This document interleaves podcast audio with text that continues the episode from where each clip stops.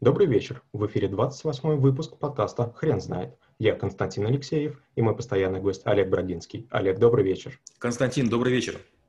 Хрен знает, что такое компетенция, но попробуем разобраться. Олег, почему компетенция – это навык? Э, компетенция, наверное, входит в десятку навыков, которые я просто обожаю. Я, будучи преподавателем школы трэблшутеров, стараюсь э, навыки не рекламировать, потому что если я рекламирую, э, я прекращаю быть академичным, как будто бы я втюхиваю, как будто бы я впариваю, но я втайне мечтаю, чтобы все пришли на компетенции это некое пространство, в котором можно оцифровать большинство людей. И вы вдруг понимаете, что вас и всех остальных с богатым внутренним миром можно поместить в виде точек. Да, это пространство, допустим, 20 или 24 осей. Да, там много разных индикаторов. Но вы вдруг понимаете свое место, вы понимаете, чего вы достигли и чего вам нужно достичь. То есть вы вдруг становитесь позиционированы как муха в комнате. У вас есть X, Y и Z, и все очень очевидно. Какие существуют блоки компетенций? Их большое количество, скажем, э, в школе трэблшутеров мы изучаем 6, а в бюро Брагинского мы для оценки используем 7. Это, например, забота о качестве, это менеджерские компетенции, это а, готовность э, учиться и развиваться, это стремление прийти на помощь, это готовность к риску, это инициативность и так далее. Как оценить собственные компетенции?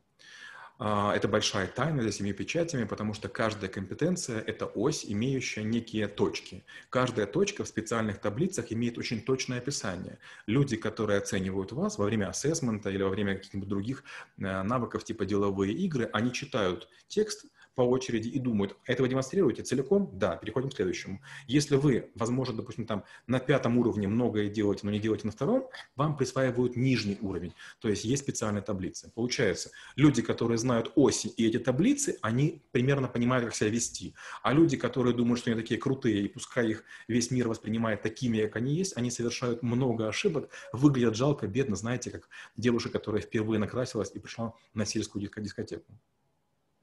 Олег, какие существуют правила развития компетенций?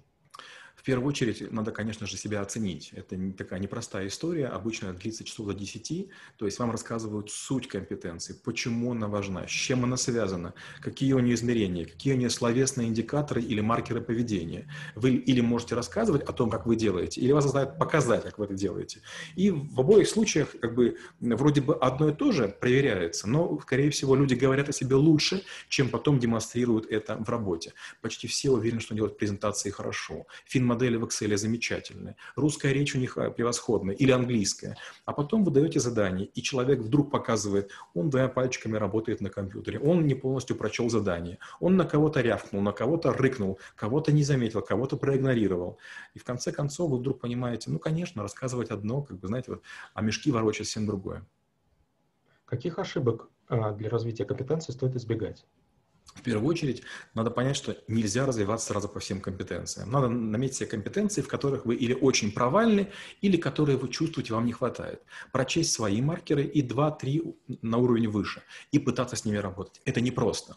Например, когда мы с вами снимаем подкасты, это тоже развитие и ваших, и моих компетенции. Когда мы читаем лекции, это тоже компетенции. Вы можете быть суперспециалистом, но если вы знания на рынок не передаете, если вы работаете на одном языке, пишете в одном журнале, у вас низкие компетенции. И наоборот, если вы выступаете на разных конференциях, на разных языках, вы демонстрируете свои проекты, вы готовы открыты к диалогу, у вас высокие компетенции. Нельзя быть человеком высоких компетенций, находясь маленькой жемчужиной в крошечной ракушке. Какие компетенции нужно развивать начинающему специалисту? Ну, в первую очередь, конечно, забота о порядке и качестве, о которой я уже сказал. Все, что вы делаете, должно быть системным. То, как вы именуете свои файлы, то, как часто вы даете отчет начальнику, а по, какой форме или шаблону они сделаны. Совершенствуете ли вы вот эти вот требования к самому себе? Есть ли у вас некая мера качества, по которой вы работаете? Это первое, с чего нужно начинать. Нужно стремиться к внутренней и внешней а, совершенности. Какие компетенции нужно развивать middle менеджеру? Middle менеджеру, конечно же, нужно э, развивать э, коммуникацию, потому что он должен общаться и с линейными э, руководителями, и с высокими руководителями. Поэтому он должен уметь четко ситуацию диагностировать внизу для того, чтобы адекватно представлять ее сверху. А какие компетенции нужно развивать топ-менеджменту?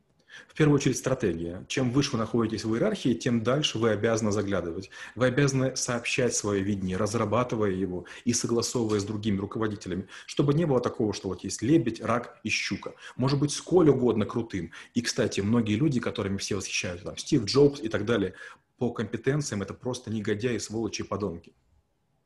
Олег, спасибо. Теперь на вопрос, что такое компетенция, будет сложно ответить. Хрен знает.